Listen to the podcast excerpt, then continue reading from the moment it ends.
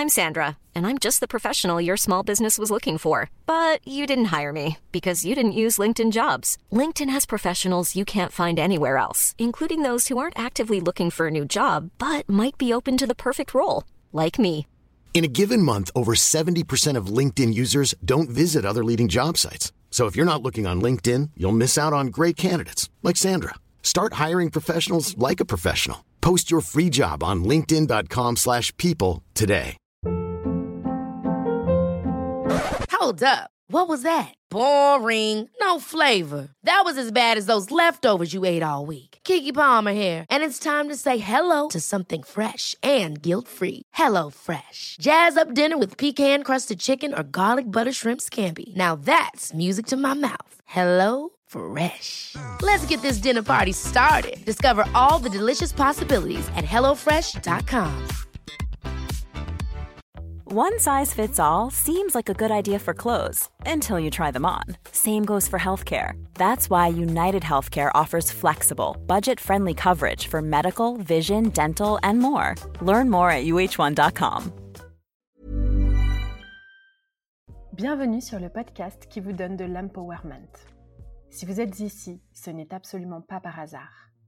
Je suis Laurita et ma mission est de vous guider vers une vie plus consciente, plus alignée et plus harmonieuse.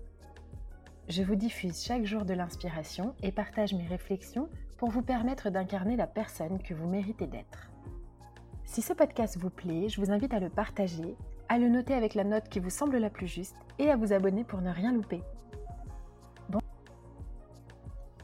Bonjour à tous, je suis ravie de vous retrouver aujourd'hui pour un épisode introspectif où l'on va essayer de répondre ensemble à la question Qui suis-je? Comment savoir qui nous sommes? Aujourd'hui, j'aimerais que vous vous demandiez quelles sont vos ambitions? Quels sont vos désirs? Qu'est-ce que vous aimez? Qu'est-ce pour vous la définition d'harmonie? Certaines personnes vivent la vie pour ou contre les autres, pour ressembler à, pour être mieux qu'eux, pour prouver à, pour être admiré d'eux. On se compare, on entre en compétition, de par notre éducation principalement, pour être le ou la plus. La plus performante, le plus riche, la plus belle, le plus sexy. L'autre jour, j'ai coaché une businesswoman, elle était designer, et elle m'avouait que si elle dessinait, c'était pour obtenir de la reconnaissance de la part des autres. Elle ne dessine jamais par plaisir. Et c'est d'ailleurs là que le bas blesse dans son business, parce que son business stagne simplement parce qu'elle vit pour les autres. Mais ce n'est qu'une infime partie, un infime exemple. Pire encore, beaucoup vivent la vie des autres. Les haters sur les réseaux sociaux, les ultra fans, les parents. Il n'y a rien de pire que de vivre la vie des autres parce que l'on passe à côté de la sienne. Les parents vivent la vie par procuration de leurs enfants. Vivre la vie qu'on a rêvé d'avoir. Une mère, par exemple, qui aurait voulu être dans ses étoiles, qui vit à travers les yeux et les succès de sa fille la vie de ses rêves de jeune fille ou bien les parents qui s'identifient à leurs enfants, qui sont ultra fiers comme si c'est eux qui venaient d'obtenir ce MBA. Et pour avoir plus de clarté, il va falloir se pencher sur qui l'on est et ce que l'on veut pour notre vie, sans se concentrer sur les autres. Pour savoir quelle est notre valeur, qui nous sommes exactement, en enlevant toutes ces couches d'oignons pour arriver jusqu'au noyau, qui sommes-nous? Il va falloir commencer à vivre la vie que l'on a envie de mener soi-même, sans se soucier des autres. Si je prends mon exemple, j'ai voulu aller vivre aux États-Unis depuis, on va dire, au moins dix ans. Et beaucoup m'ont critiqué. Certains m'ont dit que j'étais égoïste de partir euh, si loin de ma famille, mais j'ai envie de vous le rappeler encore une fois. On ne vit pas pour les autres et on n'est pas responsable de l'état émotionnel des autres. Si votre rêve c'est de partir élever des chèvres dans le Larzac, personne ne peut vous retenir de vivre la vie dont vous rêvez et ne justifiez pas le fait que vous n'y alliez pas par le fait que vous allez rendre triste quelqu'un. Vous n'êtes pas responsable si les gens ne sont pas heureux de votre décision. C'est à eux de gérer leur état émotionnel. Pour devenir enfin soi, il va falloir se défaire de tout ce qu'on nous a collé comme étiquette, des valeurs dont on a hérité. Il va donc falloir vivre de façon plus consciente. Souvent, on vit en pilote automatique mais on peut aussi choisir la conscience. Et c'est ce que je vous propose à travers l'expérience Shine que vous trouverez en note du podcast. Qui êtes-vous? En renonçant à la reconnaissance, on obtient l'épanouissement. Voici un court exercice que je propose à mes coachés. Si vous deviez me dire qui vous êtes, comment vous présenteriez-vous? Me diriez-vous je suis X prénom ou bien euh, je fais telle profession? Est-ce que ça veut dire alors que dès que vous changez de profession, vous n'êtes plus vous-même? Ou est-ce que vous allez vous définir par une qualité Je suis gentil, fort, blablabla? Est-ce que du coup, ça fait de vous quelqu'un d'unique? Est-ce que votre voisin ne peut pas avoir exactement la même qualité en étant quelqu'un d'autre? Même nos gènes ne nous définissent pas. Si on a un jumeau, par exemple, on a le même patrimoine génétique, mais on est quand même quelqu'un d'autre. Donc, qui sommes-nous? C'est très dur de répondre à cette question de qui nous sommes. Qu'est-ce qui fait de vous quelqu'un d'unique? Aujourd'hui, j'ai envie de vous rappeler que moins on sait qui l'on est, plus on a envie d'exister. Mais également, plus l'on sait qui l'on est, plus on s'accroche à tout ce qui nous valorise. Notre rôle de mère, par exemple, notre apparence, notre profession, notre compte en banque, notre pays, notre région, etc. Vous n'êtes pas votre métier. Vous n'êtes pas une fit girl. Vous n'êtes pas footballeur. Certains existent par leur opinion politique. Ils se sentent personnellement attaqués quand l'autre affirme simplement une idée contraire. Je ne compte plus le nombre de débats politiques dont je me suis extraite tellement il me paraissait être une garde d'ego assoiffée de reconnaissance. On s'identifie à du matériel, et quand quelqu'un a plus que nous, on se sent amoindri. Ou bien quand on le perd, on a l'impression d'être dévasté. Maintenant, j'aimerais soulever une question, j'aimerais poser ici une réflexion. Est-ce qu'on n'existe plus quand on est au fond du trou? Est-ce que, par exemple, quand j'étais au chômage, je n'existais plus? Est-ce que quand j'étais célibataire, parce qu'on venait de me tromper, que je venais de me faire larguer par mon mec, j'étais quelqu'un ou non? Même quand je n'avais pas un rond, est-ce que j'existais? J'existais toujours quand j'ai débarqué en 2008 au Mexique sans personne, sans un rond. Notre valeur ne se mesure pas à notre apparence, ni à notre compte en banque. Je n'ai jamais été autant moi-même que depuis que je vis ma vie avec deux valises et que je vais au gré des énergies. Avoir un enfant, je ne sais pas s'il y a des parents dans l'audience, mais avoir un enfant aide aussi à relativiser et à se détacher du matériel.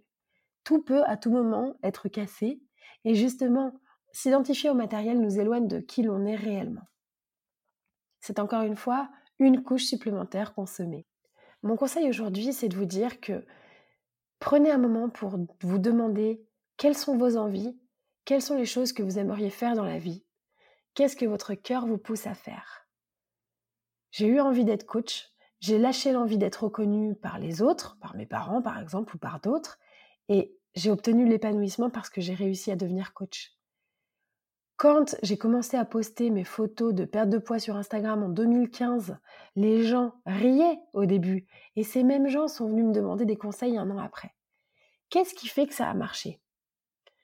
Ce qui a marché, c'est que ça me plaisait c'est que j'étais animée et que ma flamme au fond de moi brûlait à ce moment-là. Connaissons-nous nous-mêmes, écoutons nos cœurs et faisons ce qui nous fait sourire, ce qui allume notre flamme intérieure, ce qui nous fait vibrer, ce qui nous excite, ce qui nous fait nous sentir libres, en harmonie, alignés. Quand on arrête de jouer un rôle ou de se valoriser, les portes s'ouvrent. Et j'en conviens, ça peut faire peur. Quand on se dit OK, OK, je suis pas une qualité, Ok, je suis pas la mère de ou le père de. Ok, je ne suis pas ma profession. Ok, je ne suis pas non plus ma région ou ma culture. Mais qu'est-ce qui reste alors? Qu'est-ce qui reste si je ne suis pas ma profession, moi qui bosse 20 heures par jour? Est-ce que je serai ignorée Au contraire, vous existerez parce que vous êtes simplement. Vous êtes assez, vous êtes beau, vous êtes belle, vous êtes profond, profonde. Votre présence est d'une grande valeur et elle n'a pas besoin d'être enjolivée par une quelconque étiquette. On a toujours l'impression qu'il nous manque quelque chose, mais en fait non, on est complet, on n'a besoin de rien de plus. Pour se libérer de ces fausses identités, il va falloir déjà les reconnaître et admettre qu'on les a empruntées. Qu'est-ce que vous répondez par exemple quand on vous demande ce que vous faites dans la vie? Personnellement, je ne réponds jamais mon métier. Je réponds que je voyage au gré des énergies et que je fais du sport et que je m'instruis sur l'alimentation, le bien-être mental et l'environnement. Et je vous invite la prochaine fois que vous vous présentez à quelqu'un à essayer de répondre quelque chose de différent de votre profession. Et parfois, ce qui nous empêche d'être nous-mêmes, c'est la peur du jugement, la peur du regard des autres. Et là, je vais vous donner une vérité qui est libératrice, ou en tout cas moi qui m'a fait le plus grand bien. Les gens sont beaucoup plus centrés sur eux-mêmes qu'ils n'ont de temps à penser à vous.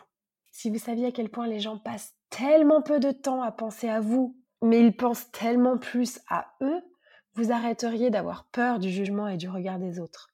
D'ailleurs, fun fact, depuis l'essor du télétravail, vous savez, on fait beaucoup de visioconférences, des Zooms, des Google Meet, etc. Et il faut savoir que en moyenne, nous passons plus de 55% à se regarder dans la caméra nous-mêmes au lieu de regarder la personne qui présente ou la présentation qui est projetée. Plus de la moitié du temps, on passe du temps à se regarder nous-mêmes. C'est incroyable, c'est vraiment à quel point on est beaucoup plus centré sur nous-mêmes que sur les autres et leurs défauts. D'ailleurs, question pour vous. Combien de fois vous êtes-vous regardé dans le miroir aujourd'hui? Certainement en vous levant, en vous brossant les dents, peut-être en vous rasant, en vous maquillant ou juste avant de partir? Mais la personne que vous voyez dans le miroir, ça n'est pas la personne que les autres voient. Je ne sais pas si vous avez entendu parler de le vrai miroir, The True Mirror, de John Walter.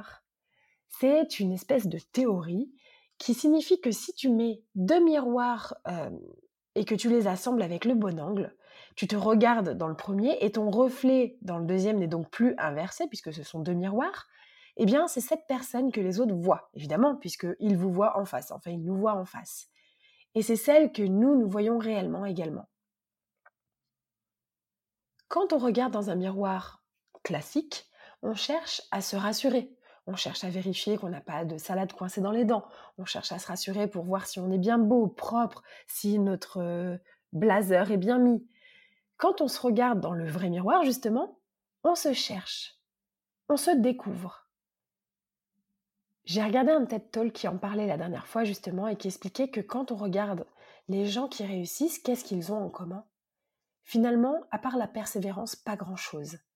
Quel est le point commun entre Gandhi et euh, Steve Jobs En soi, en termes de personnalité, pas grand-chose peut-être. Mais c'est en affirmant réellement qui l'on est qu'on devient successful. Et attention, je ne parle évidemment pas d'argent. Réussir, à mon sens, ne veut pas dire être riche financièrement, ça veut dire être riche à l'intérieur, mais surtout, ça veut dire se lever le matin avec le sourire et faire ce qu'on aime. On vient sur Terre complet. On a tous quelque chose d'unique. On a tous quelque chose de différent des autres. Votre job aujourd'hui, ça n'est pas de devenir quelqu'un d'autre. Vous devez devenir aussi bon à être vous-même que les autres, ceux que vous admirez, sont bons à être eux-mêmes. Aujourd'hui, encore une fois, j'ai envie de poser une réflexion sur la table. J'ai hâte que vous me disiez ce que vous en pensez. Mais les seuls moments où on est réellement nous-mêmes dans notre vie, c'est quand on est bébé, voire un petit peu enfant, on va dire avant 5 ans, et quand on est vieux. Parce que bah, quand on est jeune, quand on est bébé, on est hyper bon à être nous-mêmes. Les enfants, par exemple, je vois ma fille, elle danse dans la rue, elle chante, elle dit non quand ça la saoule, et elle est très forte à être elle-même. Puis va venir l'âge des stéréotypes, on va commencer à lui coller des étiquettes, etc. Euh, Jean est comme ci, Jean est comme ça, etc. Mais d'ici là, je vais m'assurer bien sûr qu'elle reste bonne à être elle-même. Et quand on vieillit, nos grands-parents sont parfois même un peu trop bons à être eux-mêmes. Ils sont bons à savoir ce qu'ils veulent. Ils n'ont plus le temps de se prendre la tête.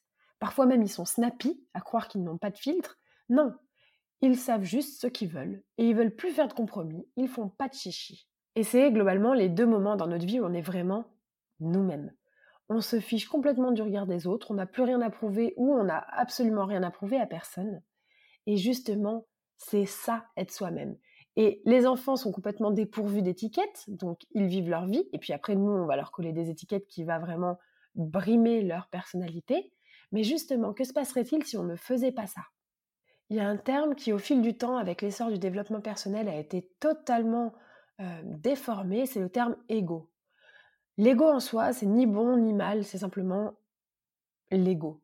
Maintenant, quand je dis je, qui est-ce que je suis? Dans le monde, on peut être par exemple inférieur, on peut se sentir inférieur, ou on peut se sentir supérieur, ça dépend des gens. Et Ça, c'est la preuve dans les deux cas d'un ego assez fragile. Mais on peut aussi être intérieur. C'est-à-dire que quand on est intérieur, on ne se compare pas. On est simplement soi-même à l'intérieur. Ce qui fait de vous quelqu'un d'unique, c'est votre histoire. Et aujourd'hui, je vais vous donner ma définition de l'humilité. L'humilité, ça n'est pas penser moins de soi-même, c'est penser moins à soi-même. Et pour reprendre Gandhi, vous n'êtes pas ce que vous avez, ni ce que vous faites, ni qui vous aimez ou qui vous aime. Votre vie est votre message. Vous êtes simplement vous. Votre histoire vous rend unique et vous avez quelque chose que les autres n'ont pas. Pas mieux, pas moins bien, simplement différent. À vous d'éplucher toutes ces couches pour découvrir qui vous êtes. Si vous avez besoin d'accompagnement dans ce processus, vous pouvez me retrouver dans l'expérience Shine dans les notes du podcast. Je vous dis à très vite pour un prochain épisode.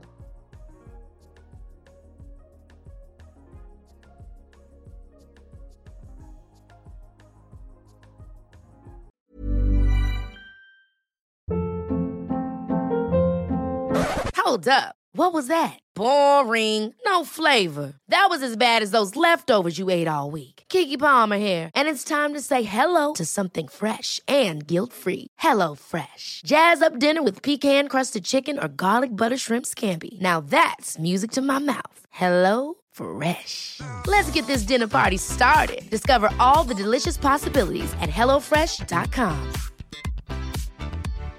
Hi, I'm Daniel, founder of Pretty Litter. Cats and cat owners deserve better than any old-fashioned litter. That's why I teamed up with scientists and veterinarians to create Pretty Litter.